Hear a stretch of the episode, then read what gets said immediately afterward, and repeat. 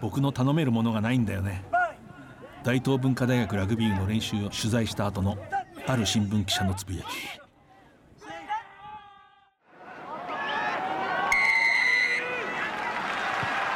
藤島大の楕円球に見る夢。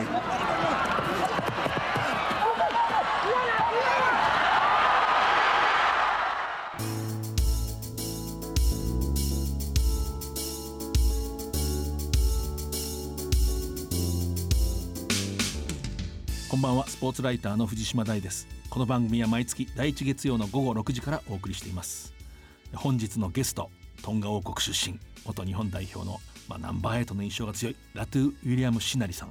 シナリ・ラトゥ愛称ビルこの後登場していただきます。まずはこの1ヶ月新リーグリーグワンいよいよ始まりました。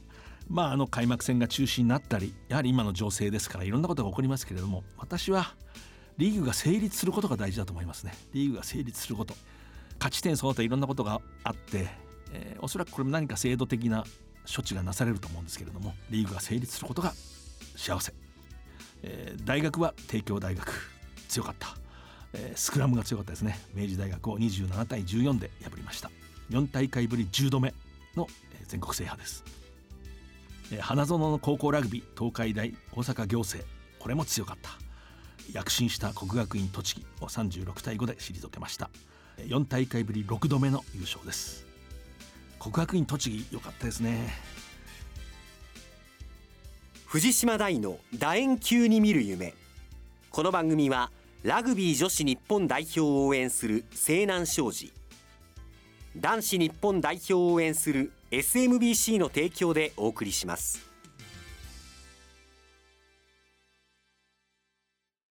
今ここから始まってゆく。つながってゆく。最初は日の当たらない存在だった。だけど今や世界が舞台となった。一人じゃない。あなたと。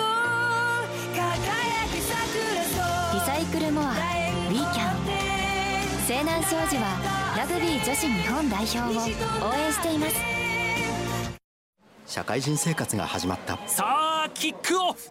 一人で大きな仕事に思い切りぶつかって。激しいタックル。一人で初めて契約を取って。トライ。初トライです。その時初めて知った。応援席湧いています。俺は一人じゃないって。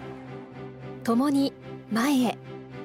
SMBC はラグビーを応援していますこの番組はマイクロソフト Teams を利用してお送りします。スポーツライターの藤島大です、えー、ゲストはトンガ王国出身。元日本代表ナンバー8フォワード第3列ですね。皆さんシナリ・ラトゥという名で刻まれてますけれども、えー、今、まあ、日本の表記としてはラトゥ・ウィリアム・シナリさん。志すに南に利益のり利用するのりですね。と書きます。シナリ・ラトゥさんです。よろしくお願いします。はいよろしくお願いします。今日はあのオンラインで、えー、お話を伺いますえー、今あのどちらにおられるんでしょうか？今日ですね、まあ、先週はその仕事をしていて、はいえー、今はあのコロナがまあ結構多いということもあって、今、在宅してます。あそうですか、在宅ですね。えー、ここからですね、はい、はい、家から、はい。わかりました。まあ、あの1月23日、えー、リーグワンの埼玉パナソニックワイルドナイツの試合も熊谷でありましたけれども、はい、やっぱりあのいわゆる海底火山の噴火のトンガのまあ被害があって、それに対してこう日本のこうファンがこう非常にこう募金の活動をしたりトンガのこうフラッグを掲げたり、そういうことがあったんですけど本当にこう日本のラグビー界とはトンガとこう深いつながりがあってそのまあきっかけになった人の一人ですね。ありがとうございます。ちょっと私から先にあの経歴を話します。はい、1965年トンガ出身です。小学生の時にラグビーを始めてトンガカレッジというまあ名門トンガで初めてラグビーをする学校そこでもう18歳の時にねトンガ代表に選ばれて西サモアとかフィジーと戦った経験を持ってます。でその後1985年これも私も覚えてるんですが2月2日ですね成田空港にこう降り立って大東文化大学にまあ留学をする。そしてその翌年1986年度1年目はあのベッカのこう語学をこう学ぶコースに在籍したんでラグビーの表記としては1年生だったんですけども来日2年目の1986年度全国大学選手権で準決勝で明治決勝で早稲田をドドンと破って本当にこうみんなが驚いたんですね。こう瞬く間に大東文化が駆け上がった、まあ、その時のまナンバー8です。1987年在学中にも日本代表に選ばれて、えー、3大会連続でワールドカップに出場しています。卒業後は山陽電機今のまあワイルドナイツですね。そこにまあ進んで。その後はまあ日本国籍を取得。えー、今はパナソニックの関連会社でスポーツ関連の仕事をしておられます。それとまあ2021年に発足した NPO 法人日本トンガ友好協会の代表でもあります、えー、現役時代184センチ、まあ、大体100キロ。でもあのスコットランドに勝った時は91キロでした。私が覚えてます。ではちょっとあの聞いていきますね。あの今その母国のトンガの火山の噴火があって今状況はこうどんな感じで掴んでおられますか？そうですね。メディアとね、トンガ政府の今こういう情報ですとか、またそこそこ毎日こう入ってくるんですよね、情報としては。トンガって170ぐらいの島々の王国なんで、島近い島たちはもうほとんどやられてるが多いですよね。だから、それが一番今必要、まあ、彼ら、これからどうするかっていう、そういうのの話はもう毎日のようにこう、で特に今、トンガはもともとコロナでなかったんですけど、まあ、セロに近い国なんで、最近、昨日かといコロナ5つぐらい見つけたらしい、はい、多分あのオーストラリアの船が支援を持っていたときに、なんか持っていたような話も出てますね。だからちょっと心配だな、その辺心配してますね。まあ、こう支援が入ると、同時にちょっとウイルスも入る可能性があるそうですね、可能性が、僕もそういう、まあ、前にテレビもその話をしてたんだけど、うん、まあ、支援はしたいももちろんね、欲しいんですけど、えー、ただし、このまだセロに近いところの、うん、まあ、コロナ、それを持っていくのはちょっと心配だなって、まあ、その通りになってましたね。なるほど、なるほど。シナリ・ラトゥーさんも弟さん妹さんの家族がまあ向こうにおられて、連絡はこうどんな感じで取られてるんですか？えー、まあ15日ですね、うん、先月の15日起きてて、おそらく僕、連絡をもらってるのは、そこから6日ぐらいかな、まあ、20か21だと思います。はいはい、これはあの直接にもらってるわけじゃないんですけど、はいはい、僕、まあ、西蘭西蘭にも弟いるんです、ね、はいはいそこからの連絡で、ニュージーランドの弟から僕に、うん、向こうから今、みんな無事ですよっていうのは連絡をもらいました。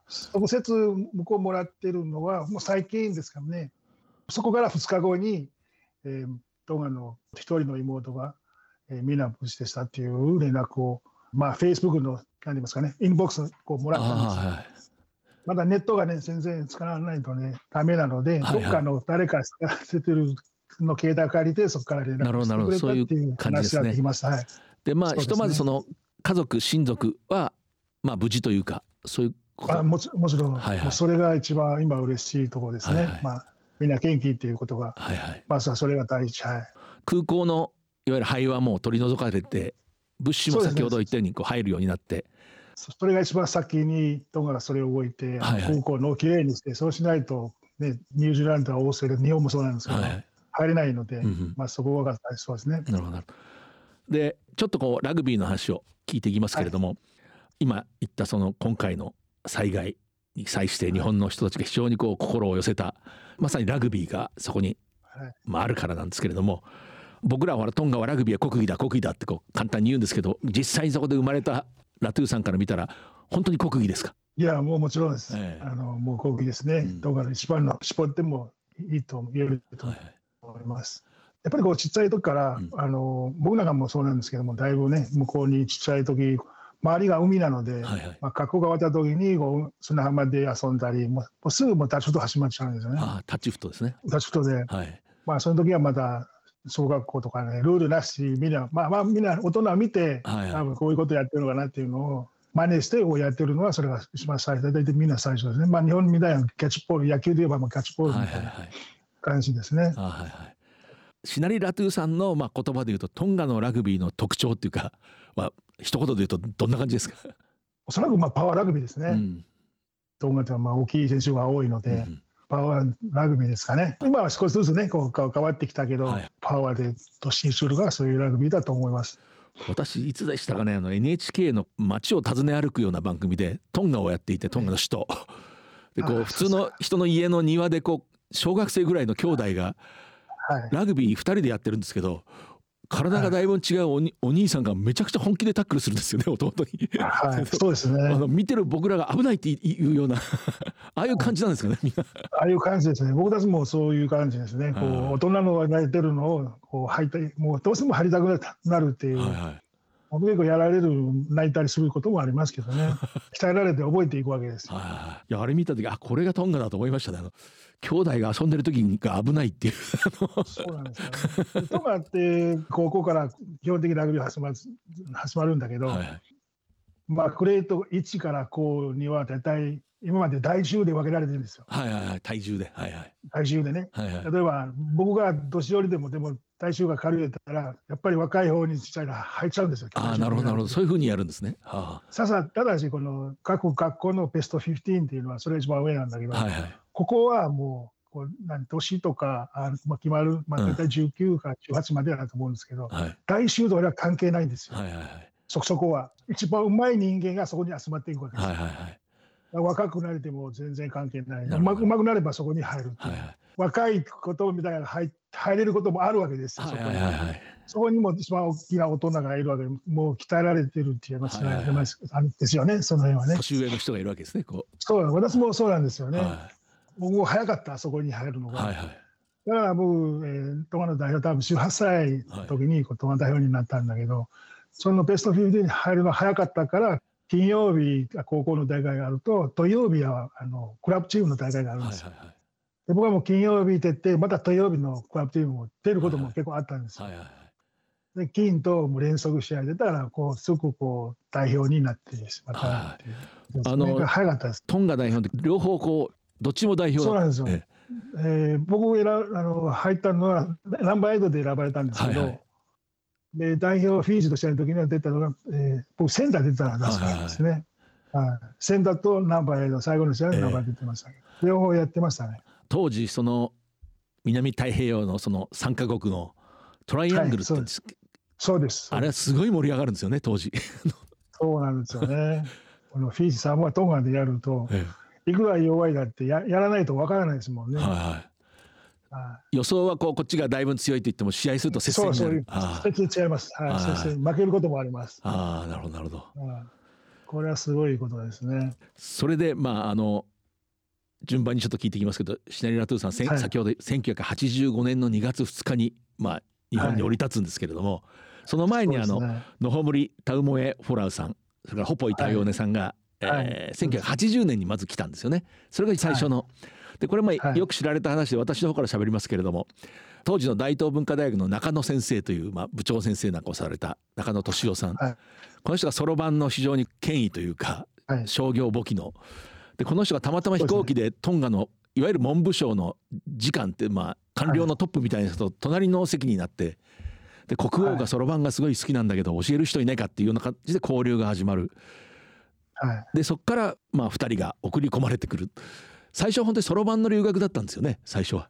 そうですね、僕僕もその話、最初の話はそろばんじゃなくて、まあ、とにかくこう勉強行って、はいはい、ラグビーもどいうような話があって、はい、ラグビー、だから僕の話が来たときに、はい、それが決まってから、実はそろばんもやりますよっていう。あなるほどなるほど、はい。まあ、結局は、まあえー、話聞いてると、ノーモリホボーイも僕の方が若かったんですよ、ね。はいはい24と25ぐらいで来てたはずなんですよ、はいはいはい、大東に入った年は。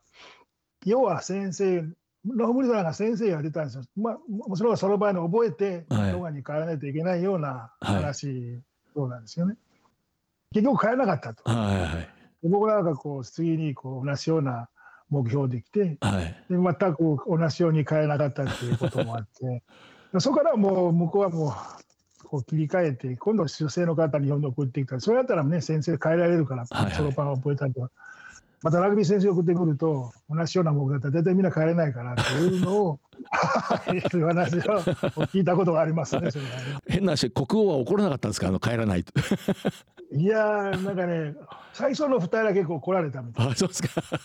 はい特にあのそろばんの方は全部そろばん中野先生そろばん宿課が出してたんですよ、ね、はいはいはい、そのお金とか全部。はいそうですよね。それは帰れなくてすげえ怒られて今度はもうやらないということで、大東がやっぱ少しずつ強くなっていって、はいはい、鏡さんがもう一回、一つ、もう一回チャンスあげてくださいような話、で僕たちが来た、はいはいはい、おかげさまですね。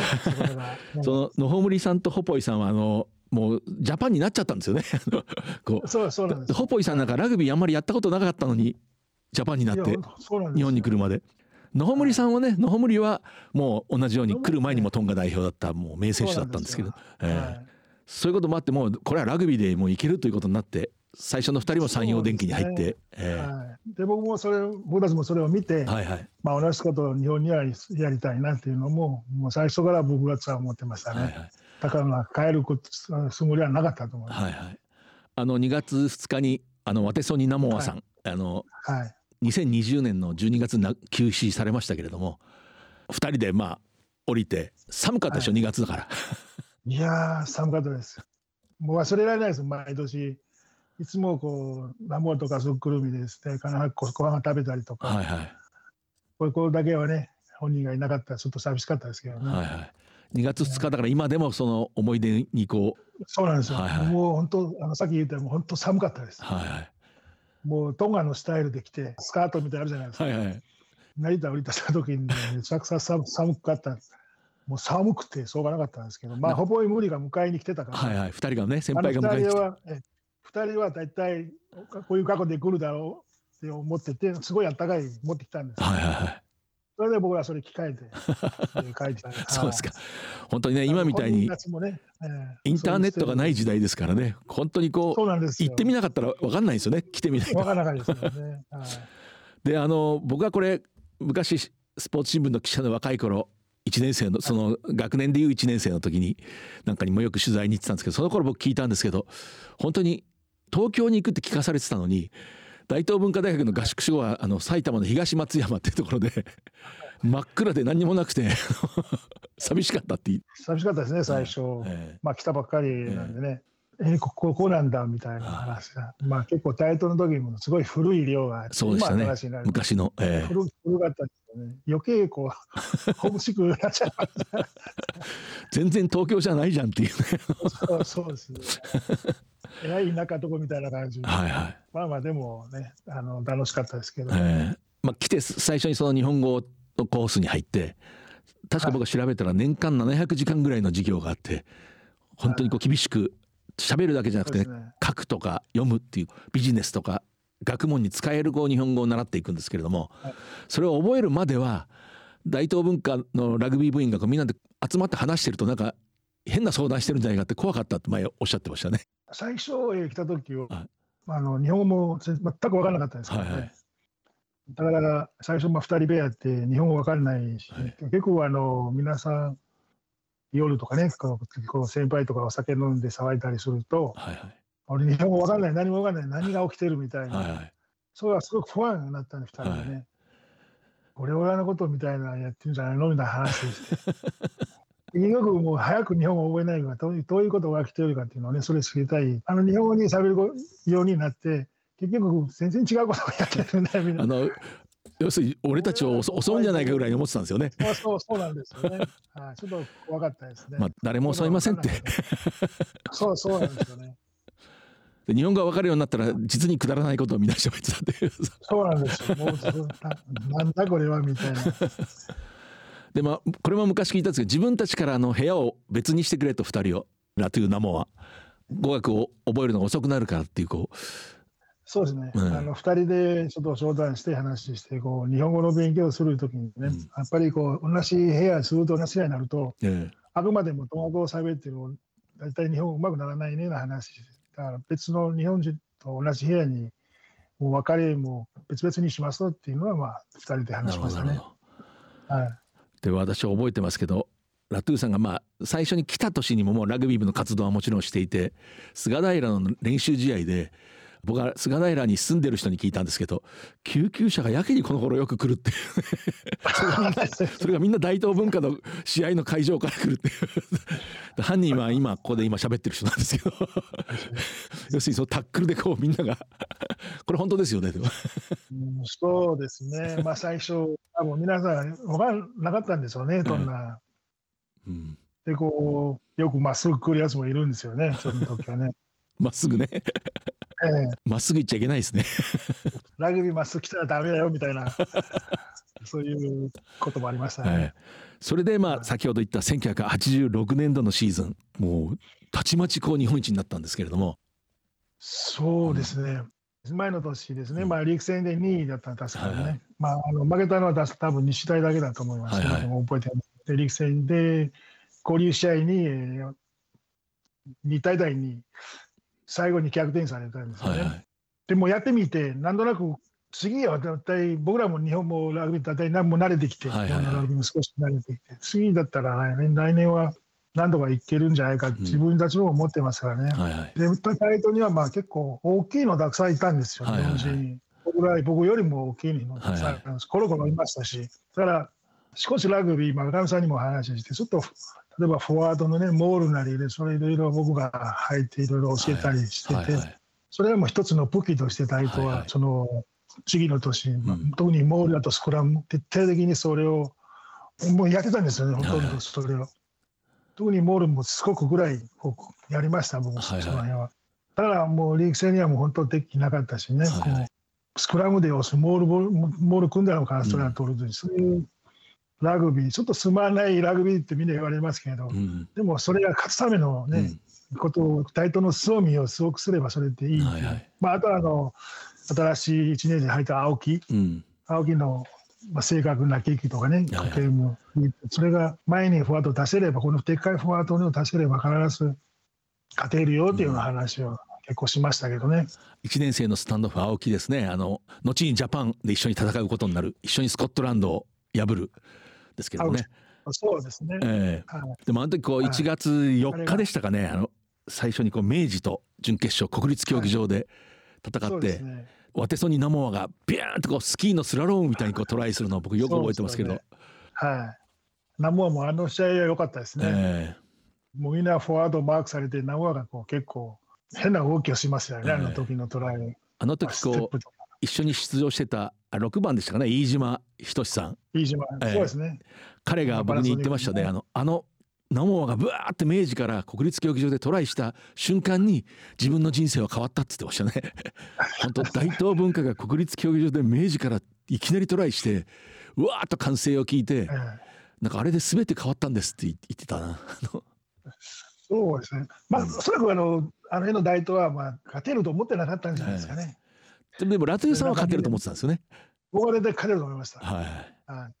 で決勝で今度早稲田とやってまたタイプが違うけどここも結構粘り強くてしつこいチームでそうですね。結構その辺のディフェンスをね、うんすごくやってましたね。でこれもうんまあ他の選手たちはこう結構決勝まで来てやってみなきゃ分かんないような感じだったと思うんですけどやっぱりこれラトゥーさんは勝てると思ってたわけですね。僕はもう、もうやるためにね、もう絶対優勝するっていうのは勝てると思ってましたけどね。うんだから、まあ、フォワードが有利に立てれば、あとはもうディフェンスでちゃんと揃えればね、え負けることはないと思ってましたけどね、えはい。まあ、あれはこうスコアで大接戦でしたけれども決勝戦。覚えてます。はい。もう最後にはペナルティーをもらったんだよね。はいはいで、早稲田のロック、坂本かな、あーはいはい。キッカーやってた。あの時はもう負けると思いました。あーロックがキッカーだったんですね早稲田の細いロッカー。ロックが。それを外して、ああ、これはいけたなと思いましたね。え 国立競技場がまああの頃は6万人でこう埋まるわけじゃないですか明治とか早稲田と戦うと。そうですね。はい。そうするとあのトンガの人口の半分ぐらいが見てるって そうなんですよ。まとまででね、10万人の人口、そのその当時。で、その時にあの、僕はまあ初めて国立に入った時も、6万で言われた時に、これは自分の国が半分見に来てるような感じがしますね。いや、本当ですね。はい、そこからシナリラトゥーさんはまあジャパンに入ってあの宿澤弘明さんが監督の時で、はいはい。これもよく何回も聞いたことあるんですけどもう一回改めて聞きますけど、はい、はい。当時104キロの体重を90キロにしろって言われるんですよね、い、きなり。言われましたね。えもう多分初めて会った時ですよ。はあ監督になって、宿澤さんにね。ははいさんに、はいラトゥー、お前何キロ？って言われたんですよ。え多分100個、100個か100個で言ったんですけど、はいあの時多分100、108ぐらいあったんですよ。本当は本当は。あちょっと嘘ついたそうそうなんですよ。100週ぐらいに当たったんで、それをあえて104とか100って言ってたんですよ。104ってまた微妙な数字でそうそうそうなんです。それで、サーさんが90まで落とせみたいなこと言われたんですよ。ええ無理無理ですよとか言って 俺冗談かと思ったらいや大丈夫大丈夫できるよとか言って、そういう話をしましたね。であの1989年のスコットランドに勝つ試合5月でしたかね、そうですね。あの時は91キロだったんですよね僕91です。ちゃんと落としたんですねええはい。落としましたっていうかめちゃくちゃ走られましたねあの村田コーチに。ああ村田コーチってねあのかつての大西哲之助さんのジャパンの時のナンバーエイトの人でそうそう。あの細身のね鍛えられたはい、鍛えましたね。あのあの当時、もう練習なんか終わったら、もうみんなバックスとかフォワード、第3列だけ残せって言われてあ、はでみんなバス乗って帰り、ホテルに戻ったじゃないですか。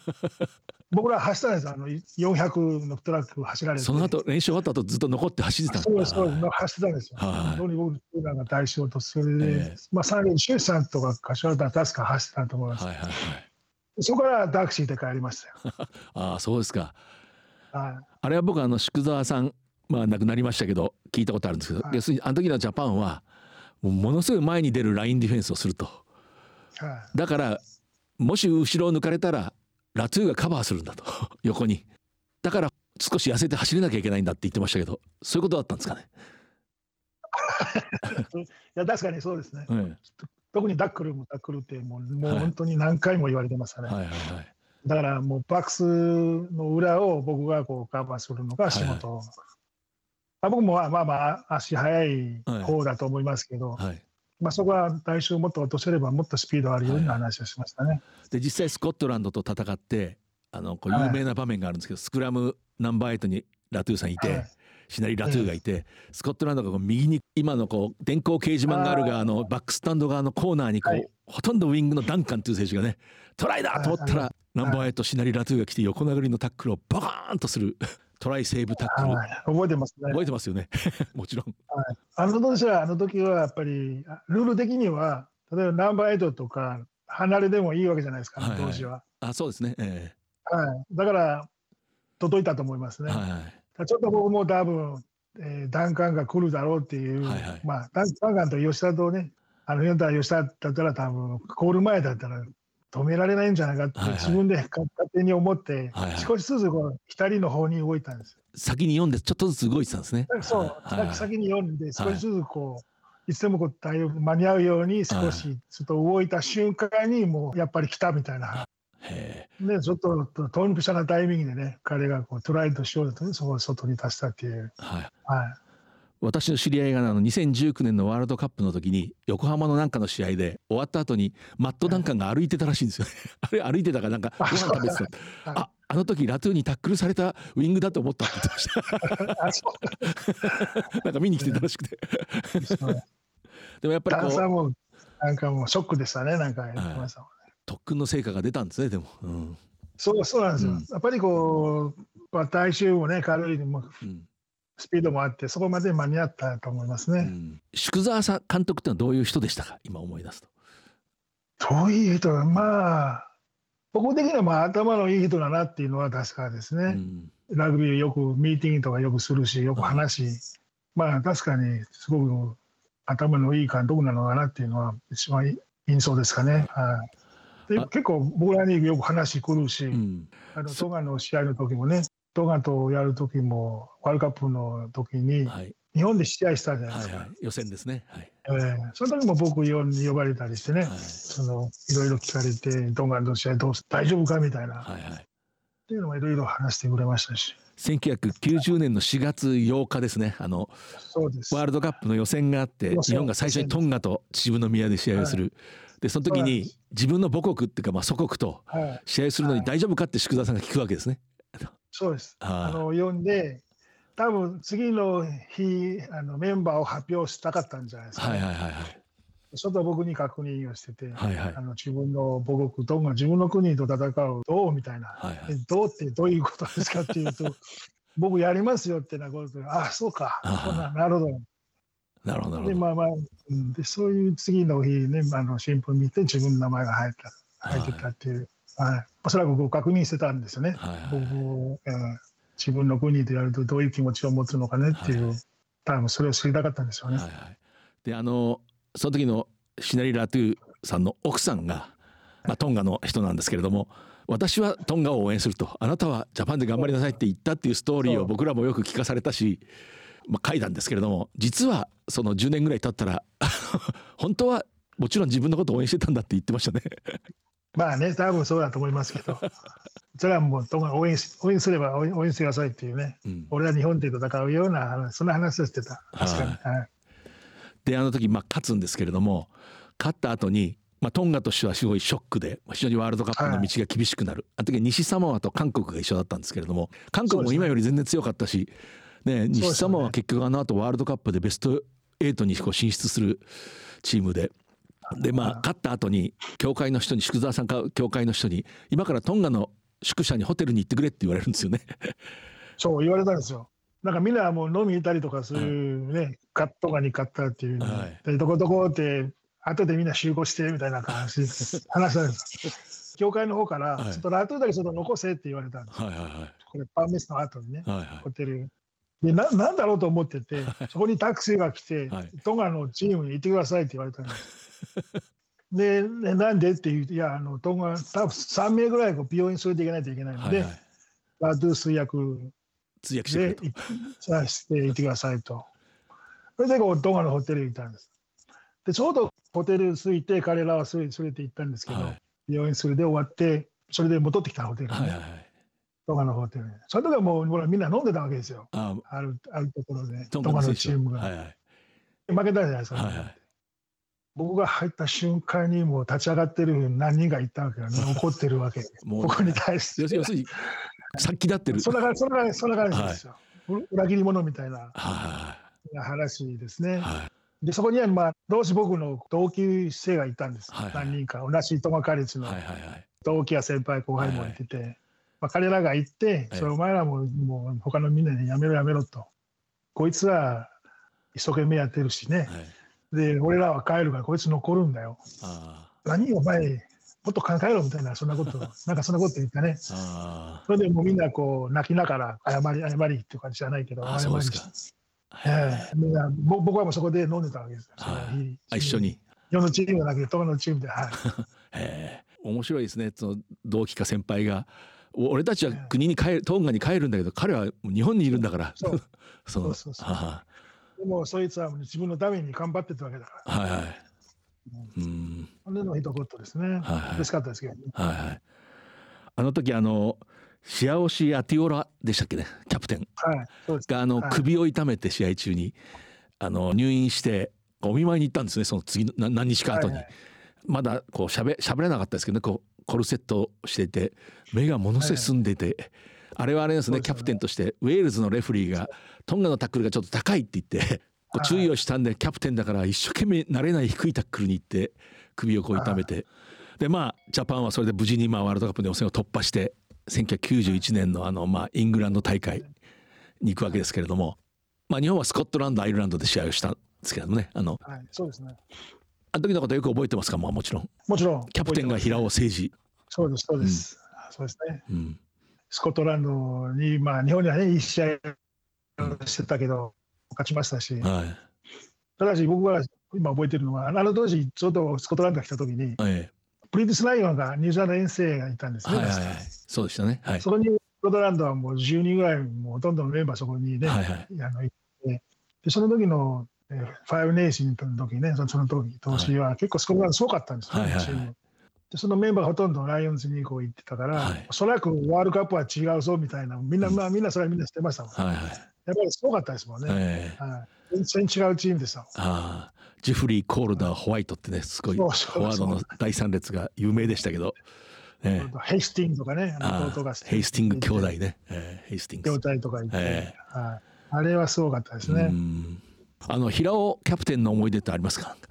僕、平野さんとはですね、いつの試合ですかね、ミーティングとかなやっていて、で、こう、サインプレーの確認した時があって、で、まあ、必ず僕、こう、サイトアタックからっていうのが多いので、はいはい。そこでポイントして、こうしてするとか言って、で、ある試合、僕がね、違うことをしてたっていうのを、僕は左の方にいたっていう、だから右、左空いてたから僕行ったんですよ。はいはい。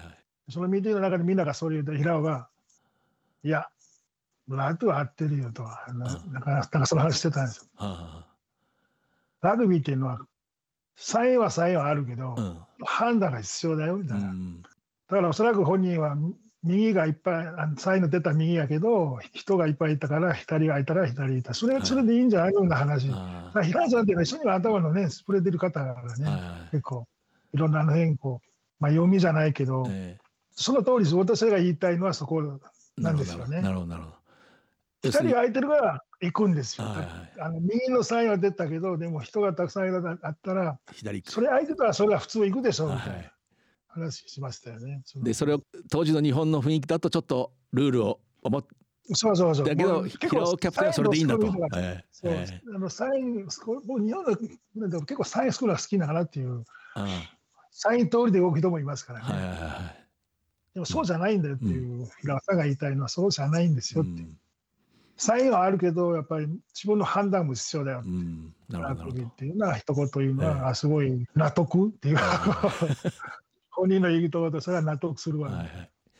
僕だけじゃないみんな納得するようええな顔してましたね。1995年の南アフリカ大会に、まあ、もちろん出場してるんですけれども、はい。あの時に今あのシナリ・ラトゥーさん、まあ、僕ら愛称ビルって呼んでたウィリアムのビルですね、あの。ビルの息子の名前があるんですけどもこれがえークロンフェルド・ウィリアム・クルーガー・ラトゥーですよね。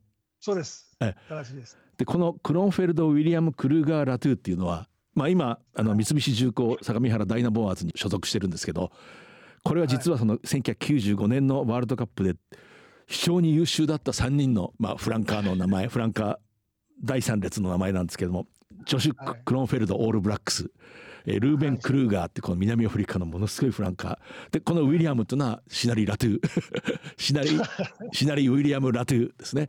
でこの3つを全部息子の名前につけたっていうこれ面白いですね。そうです。名前をどうするかみたいな話はいが、え奥さんからなって。はい。そうとね、ワールドカップこう、その時に決勝戦が、えーニュージーランドと南アフリカがあって、えで僕もその時こう日本大学僕7番やったんですよ、そのはいはいはい、そうですね。ワールドカップで。ええ。はいで、まあ、こう777っていう、まあ、2人の名前をつけて。で、ルベン・クルーカーは1回会ったんですよ、僕と。あの、いかんあの時の、1回集まってから、たあの自分のところに行く時はいはいはいに、それをちょこっと話したいんですよ。ははこう、あれ、名前、友が、お前にっていう名前をお願いっていうような話をしてたんですよ。あ、そうですか。すげえ喜んでくれたんですよ。えまあ、3年だから彼もう亡くなってえるんですよね。そうなんですね。ええすごい強いフランカーでしたね。うんそうなんですよ。ちっちゃいけど、はいめちゃくちゃ強いんですよ。コロンフェルもそうなんですよ。はい。コロンフェルは僕話してないんですよ。はでも、実は息子がニュージーランドに高校行った時い。に。本人と会ったんですよね で。本人に言って、こう僕の名前をお父さんが、もうすごい、あの、さ二人の写真撮って僕に送られて、ええはいあの、お喜んだって言ってましたけどね、はい、息子に僕昔ちょっと話聞いた時にあのニュージーランドにいた時に向こうの高校留学してた時にはい、はい。留学っていうのは要するに日本でまあ育ったんでそうですよねからニュージーランドの学校に行くんですけどあのみんながそれぞれ勝手なところで呼ぶんだ。クロンフェルドって呼ぶやつもいるしウィリアムって呼ぶやつもいるしあのクルーガーって呼ぶやつもいるからみんなあのどっかの家に行くとそこの家族がみんなそれ別人だと思ってたっていう。その一人の人間だったのって言われたって。おかしい話、僕の一番上の娘の子供が、えーその名前をみんなが呼ぶわけじゃないですか、全然。俺、誰と誰と誰なんかそんなこと言ったら、いや、一緒だよな話。なんかこう、よくわからないような顔してましたけどね。今リーグワンで力を発揮する。いやいや、まあ全然ダメですけどね、まあまあ頑張ってほしいですけどね。マイクロソフト Teams を利用してお送りしています。もう本当にこう思い出話をすると尽きないんですけど今本当にこのビルシナリ・ラトゥさんなんかのもう大学社会人ジャパンでこう活躍したことによってもうずーっとトンガからのラグビーの、まあ、留学生がもう本当に途切れずに今6人いるなんて言ってたのが今何人いるか分かりますか？今。今ね、わからないですね。あちょうど今あのまとめようと思っていて、あはいはい。トガコミュニティとして、はい。もともとはまあ、えーまあ、昨年 NBO を作ったんですけど、はいまあ、それが一つのね、まあ、ラグビーの選手がたくさんいる中で、うんどこどこにいるかっていうのをちょっとまとめないといけないなっていうのを、そういうやっぱり知る必要があるんですよはいね。で、トンガの大使館にもちょっともう話をしていて、はいはいこう大使館の方から、もともとはあのコミュニティだけがあっていて、えー、日本にこのトマコミュニティを登録しようっていうような話があったんですよ。でそれをいろいろ聞いてる中でもう NPO 作るしかないような話になっていて、で昨年、まあ、なんとかこう結構時間かかったけど、まあ、結構難しかったんですけどいろいろ。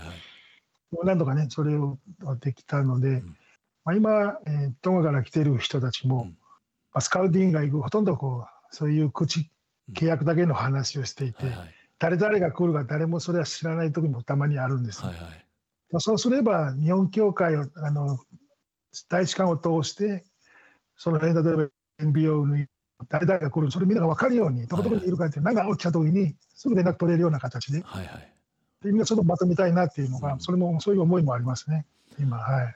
初期の頃こう留学してきた選手たち元選手ですね。こう話を聞くと、はい、自分たちはもうものすごい覚悟できて本当に大学にいる間はほとんど国に帰ることもできない、はい、でそうやって日本語をどんどん覚えてやっていた。でも今、まあ、こうラグビーの力でこうスカウトされてきて結構こう年に何回もトンガに帰ったりする。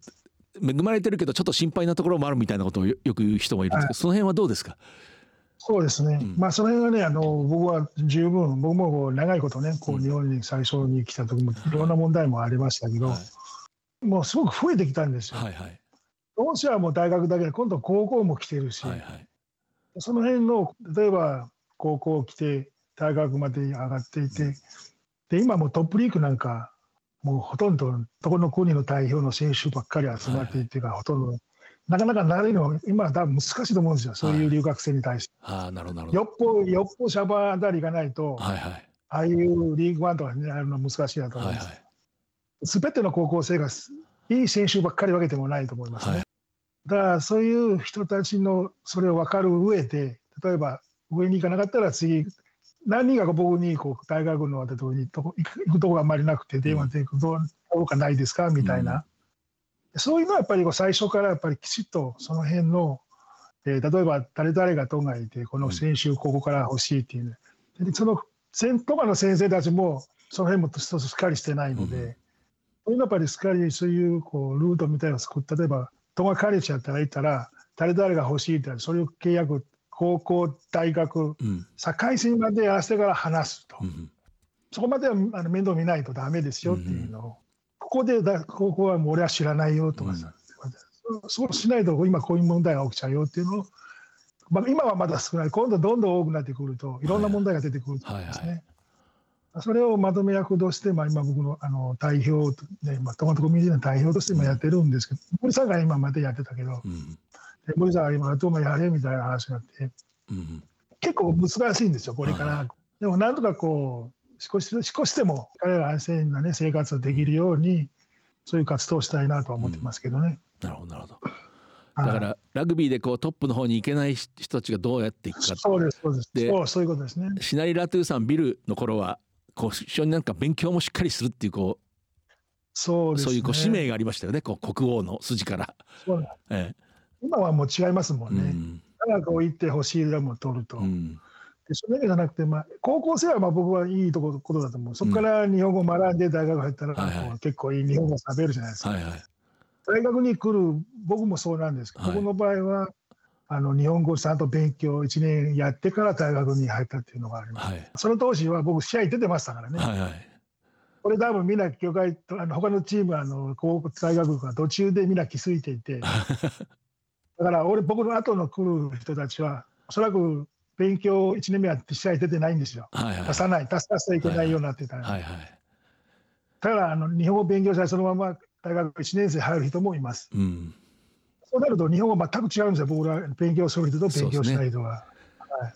そうなると学校にこうサボったり、やっぱり分かんないからサボってるんですよ、ほとんど。うん、もう僕も大学によく言われてるちょっと来てくださいよとかさ、これ誰々が過去あんまり来ないとかとこで、そうなるもん。やっぱり行ってもわからないから、それ逃げたくなりますよね。うん、その辺は何とかしないといけないなっていう。ビル・シナリラトゥが最初に学んだとかね僕も調べたんですけど、はい、本当こうまあでも大学の本科の中にある大学の、まあ、別科ですね、こう別科のちゃんとそういう語学のちゃんとしたカリキュラムでまあ大学教育なんですよね。登録上はちょっとあれかもしれないけど。で要するにそこでこう日本語を覚えるとビジネスにも使える。学問に使えるそういう日本語なんですよね。はい。だからそういうのは例えばちょっとこうラグビーが弱いと、はい、それはもう勉強の方で頑張れよと。そうですね。うん。勉勉強でも必ず就職できるんだから、まうん。あ、その辺も把握しないといけないのかなって僕はそう思いますけどね。うん。はい。まあ、問題もきっとあるでしょうけれどもやっぱりその例えばシナリ・ラトゥー少年が18歳で日本に行こうと思って何があるか分かんなかったら東京だと思ったら真っ暗な埼玉 に連れて行かれてあの当時今は建て替えましたけどオンボロの合宿所に入れられて、はいもう入ってでもやっぱりそれはものすごい良かったわけですよね人生にとって。いやもうそうそうですよ。いきなりいいとこ行ったらちょっと人生変わってしまう可能性もありますけどね。だからあの多分今日本ではもう特に、まあ、僕をはじめいろんなこう日本代表で活躍する選手うんがトトガにもの子供たちにもそういうこうみんな知ってる人が多いんうんだからそこをなりたいっていう人がすごく多いんですよ。なるほどなるほど。ニュージーランド、オーストラリア行くよりも、今、子供たち、いい選手は日本に行きたがっているのは多いです。はあ、はあはあまずこれは間違いないです。うん、それは一つまあジャパンの活躍もあるそれこそ活躍もある、でまたしいい仕事ができる。はいはいっていう、まあ、そういう夢を持っている人あとまあ大学で学位が取れるっていうような。そうですね、はい。学校勉強ができるはい。なるほどなるほど。やっぱり注目の的ですね。バルアサエリアイとかあの中島石レリなんかの活躍とみんな見てるわけですか、見見てると思います、はい。で試合もほとんど見れる見えてるわけですね。はいはい。なるほどなるほど。学校までも見えるということで、うん。まあそういう活躍されてる選手はもうほとんど子供たちにとっても有名ですよね。うん。ああいうの行きたい、なりたい、行きたい、うん間違いないですね。でもこうビルシナリラトゥさんも確か9人弟妹がいるんでしたっけ、僕で10人、9人ですね。あはいのみんなこう学費をこうああ、そうですね。賄って はい家を建てて 母国に家も多分やられてたけどね、少しはね。あそうそうですか、うんええうんまあでも大丈夫だと思います、うん皆さん。でも本当にその2月2日に降りてそこからラグビーでねジャパンになってワールドカップ出てそうです。9人のね兄弟をはい。まあ支えたやっぱりすごい人生ですねやっぱりそうですね。うんまあ僕はまあ本当、まあ日本来てよかったのかなっていうね、うん本当もう軽い気持ちで来てたんですけど、うんあまあ反対されたら確かですね。うんまあ僕も一緒に来てた、本当はナモアじゃないんですよ。もう一人がいたんです。あそうなんですか、ええその彼もその家が反対してて、要は日本の日本のことよく知らないんですよ、みんな。はい僕たちはもう知らないんですよ。で最初は無理ホポイが日本にいるもう僕も知らなかったんです。あそれも知らなかったんですか？あ知らなかったんです、うん最初はね。うん来る前の年にたまたまある日本の家があのトガにいた日本人夫婦がレス日本のレストランやっていて、はいはその家にいた時に、まあ、ラグビーマガジンかなんか見ていはあはワールドかマガジンが見て、はい。それでホポイ無理が出てあはあ。それを見せられてなんだいるんだみたいな。あそんな感じだったんですか。へそんな感じでした。えへえ。なるほどなるほ日本のことはほとんど知られていなかったから、どなんかみんなあの映画の戦争映画とか侍の映画でしか知らない。もう。そればっかりですよ。だからもう悪いことばっかりこうみんな持ってるわけ、イメージでしかね。あ そうか。そういうイメージだったんです反対してるわけです。はあはあはで、その一緒に来る予定の彼が家が反対。もちろん僕も反対されるけど、俺はとりあえず行きます。僕は行きますよって、もう、それを仕切って。で、ナモアが、ナモアはワテソニナモアはどっちかと勉強ばっかりする人だったんですよねどっちかと勉強が得意なちょナモア勉強はできますね。まあ、勉強ですがね。うんで、その大きくないので、うん動画の中ではやっぱちっちゃい方ですよね、ラグビー。まあ結構まあ気持ちのある子やからね、はい彼は。でも今ワイルドナイツのさっき言ったチームメイトだった飯島さんがナモアはずっと日本語の勉強してるんだけど、ビルの方が まあ、ワテって言ってましたよ、ワテはずっと机で日本語勉強してるけどビルの方がどんどん上手くなるのは俺たちと酒を飲んでたからなって言ってまし みんなみんな言われてるんですよ。だからナモアの酒飲めなかった飲めなかったんですよ、はいはい。ナモアがね。で僕はまああの酒飲んだからもういろんな人に誘われ誘ってもう毎日のように先輩から「お前来い来い」みたいな。でそこはやっぱりこうそことこう日本語は早く覚えたんですよね、はいはいはい。確かにね。たうん。飯島さんは言ってましたね。あの僕らはモテなかったし裏山でなんか木を拾ってきて 火を起こして余ったご飯でバーベキューしてたんだって、よくやりましたね。まあ、大体寮にいる人がもう決まっていて、あ週末にこうフリーになるとみんな帰る。その俺ら飯島とかねもう決まっている人が決まっていて、うん。うん、それがだからもう一つのこう日本語コースだったんですね。そうそうですね。これはね結構飯島には大変あのお世話になりましたね、はい、いろんないろんな教えましたね、はい。はい、最後というか今この今度の災害もあって噴火があって、シナリー・ラトゥーさんビルがこう今日本とトンガの関係でこう考えてることとかまあ、これからどうしていきたいってことを最後ちょっと喋ってください。そうですね。うん、まあ今のトンガは一緒に大変ですね今ね。うん、トンガこう復活までおそらく1年ぐらいかかるかと思います。うん、で僕たちは何をやるべきかっていうことを、まあ今この献金を NPO を使って今やっております。はい、そういう活動をしております。はい、はい、献金を、まあ結構いろんな人からそういう、まあ、お金出したいような人とか最初はあの遠慮を使ってはいけないんだと思うんですけど、うん、でもいろいろ相談して銀行とかいろいろ別の口座を現金のために作っていただいて、まあ、そこに、まあ、ほとんどみんながそこに入れてもらってそれを今度はあのトガの大使館に渡って、でトガの大使館側がそれをトガに渡すなのかあれはトガが何が一番必要なものを日本から買って送るなのか、それはもう、えー、大使館に、まあ、毎日のようにこうやり取りをして、何が一番いい方法を考えて、まあ、今、僕、今、そういう今活動をしてます、今。日本のトガは本当、ラグビーでね、こう昔から僕から、覚え無理から僕たちから、えー、こうスーッとこう今までも来てるわけですよね。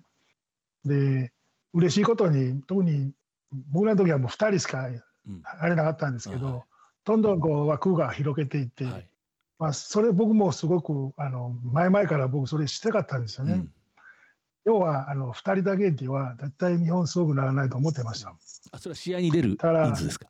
出る人数ですね。だから一回ある話一回協会僕あのニュースランドとかで見てくださいと。はい、ニュースランドでフィッシャーとがサモアのほとんどの人間がそこに出てるチームなんで、うん、それを取ったらニュースランドめちゃくちゃ弱くなりますよっていう日本にプレーする選手をこれ選ぶ権があるんじゃないかっていうのを、僕いいと思いますけどね、うん、まあ、戸川選手もおそらく結構多く日本の代表で活躍していること、まあ、これはもう僕も、えー、すごくいいことなので、うん、逆にあのこういうこととが今こういうことがあって日本のラグビーの選手はすごく、えー、協力してくれて、うん、そういう、まあ、お互いねこうラグビーを通してこういうフレンシップみたいなこういうことをやってるのはすごくいいことだと思います。特に我々友達もすごく感謝しますね、みんな、日本のラグビーファンの皆さんに。まあ、いろんなとこでいろんなチームですごい権限を集まって集めたりとか、それを見ると本当旗を振ったりとかね、本当あの心強いですかね、どうも皆さんにはもありがたいと思っております。まあ、これからまあ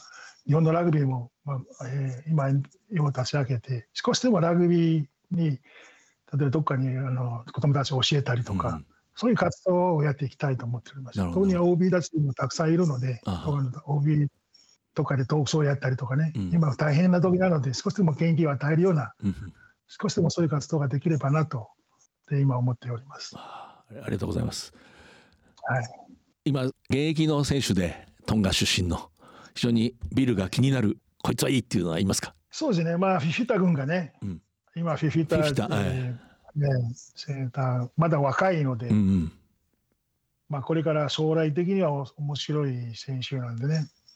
だから今ウィング使ってるけどどうですかね。僕は仙台やらせてほしいなと思って、ね、なるほど、うん。うん、やっぱ楽しみですか？あのタイプガーンとこう。あのそうです。まあ戸原らしいラグビー、先ほどまあパワーラグビーこれがね、彼がもうパワーラグビーでねすごいまあ、大きいしパワーもあるし足も速い、うん、期待はしてます、はい、ビルも今日本に留学したらセンターやってたかもしれないですね。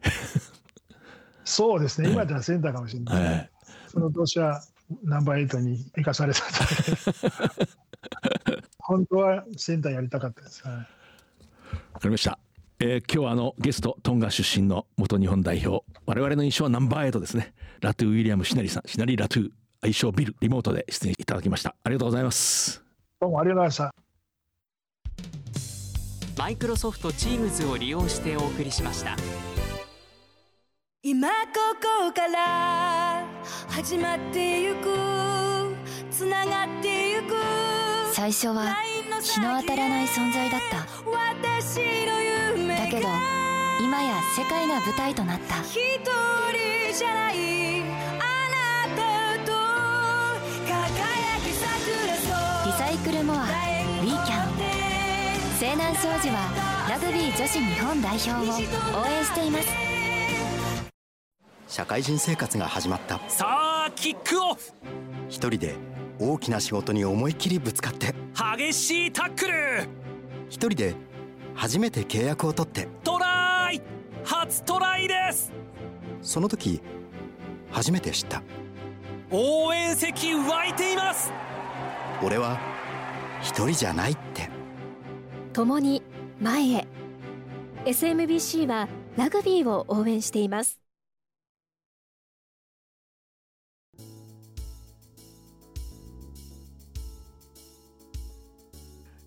僕の頼めるものがないんだよね。これはねおそらく1987年1月だと思うんですけれども当時大東文化大学ラグビー部東松山にグラウンドがあって初に今とは違ってね本当に何もないようなところだったんですね。で当時我々記者は取材したら練習を喫茶店に行って原稿をこう手で書いて紙に。それをねどっか近隣の駅のホテルのファックスで借りて会社に送るってことをよくしてたんですけれども、まあ、そういうテクノロジーの頃。なんかねどこの場所かもちょっと記憶がね薄れてきてるんですけど喫茶店が1軒だけあったんですね。それにまあ用いる。でそこのメニューにねコーヒーと紅茶とコーラしかなかったんですよ。であるスポーツ紙の今も活躍してる記者がこの3つが全部苦手なんですよね。僕の頼めるもんがないんだよねって言ったことをあのシナリラトゥーの姿を見て思い出しました。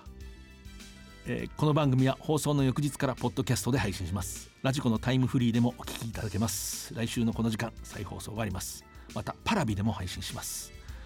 次回は3月7日の放送です、えー、藤島大でした